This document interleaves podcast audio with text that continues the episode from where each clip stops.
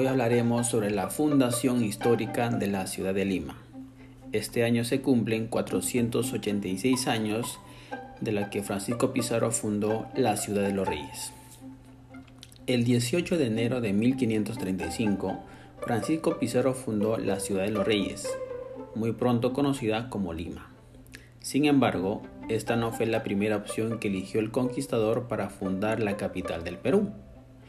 En 1533 escogió al Valle de Jauja, pero por la lejanía al mar y el clima frío, la idea fue descartada. En 1534, Francisco Pizarro envió una expedición para buscar un lugar estratégico y fue así como encontraron lo que hoy es Lima. Estaba cerca al mar, pero lo suficientemente retirado para, para ser un sitio seguro en caso de ataques. Además contaba con buen clima, frutales y buenos caminos.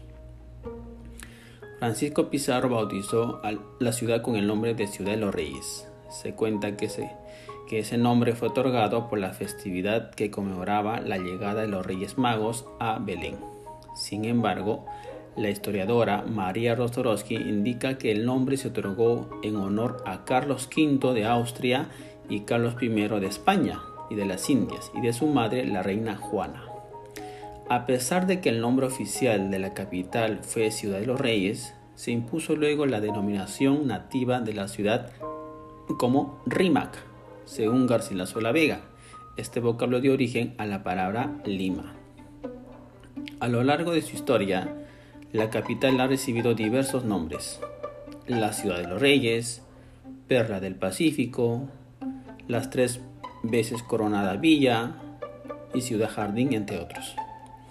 Pedro Villar en su obra Arqueología del Departamento de Lima, publicada en 1935, sostiene que el nombre de la capital tiene origen aymara, de la palabra limac, que significa flor amarilla.